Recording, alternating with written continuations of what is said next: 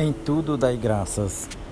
Em tudo dai graças, porque essa é a vontade de Deus em Cristo Jesus para convosco. 1 Tessalonicenses 5:18. Você já acordou com alguma vez um dia com tudo dando errado?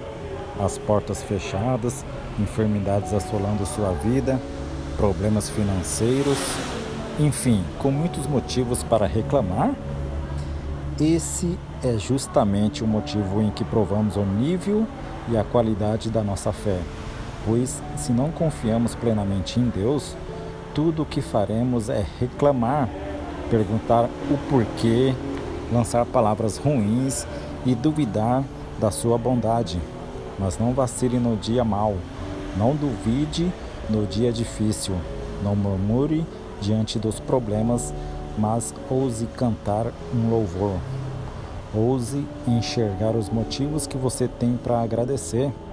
Desafie a sua incredulidade e diga que maior que os seus problemas é o seu Deus e que Ele já está vindo em seu socorro para transformar o seu choro em alegria, a sua luta em vitória e o seu problema em testemunho para a sua glória e louvor.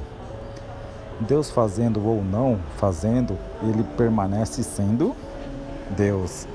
E ainda que ele não haja em nosso tempo, nem do nosso jeito, ele é bom e em tudo é digno de ser louvado.